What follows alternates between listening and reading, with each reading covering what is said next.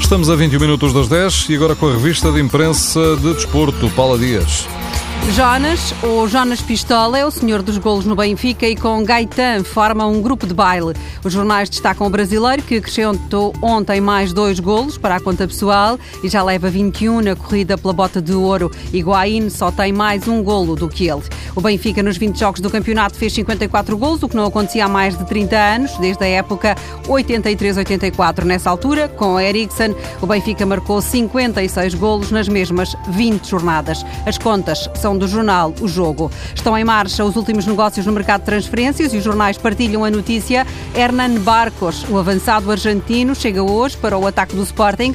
Tem 31 anos, estava no clube chinês Tianjin Teda e vai eh, ter contrato pelo menos até ao final da época. O Record adianta que Barcos vai estar ainda hoje na SAD do Sporting, mas o contrato vai ser de época e meia e os Leões pagam 3 milhões de euros. A bola conta outra história e revela que neste negócio há uma troca. O Sporting recebe Barcos e envia Freddy Montero para o clube chinês. A bola afirma que tudo ficou acertado ontem e que o Sporting ainda recebe cerca de 5 milhões de euros pela eh, transferência de Montero.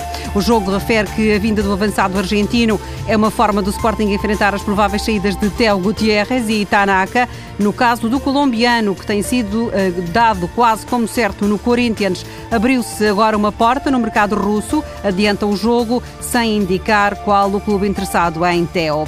Cosme Machado falou e o árbitro do jogo entre o Sporting e a Académica ganhou lugar nas primeiras páginas dos jornais, assume o erro pelo segundo golo dos estudantes e diz que o árbitro assistente, que tinha considerado o golo irregular, mudou de ideias. A confissão de Cosme Machado leva hoje o diretor adjunto do jogo a escrever sobre as confissões do árbitro e que deixam as explicações, muitas coisas ainda por explicar. A crónica de Jorge Maia está na última página do jogo. Cristiano Ronaldo e os três golos que marcou na goleada do Real ao Espanhol são hoje tema forte na primeira página da marca e do AS. O L'Equipe também fala neste jogo do Real Madrid, mas no caso é o francês Benzema, autor do primeiro golo que ilumina o Real.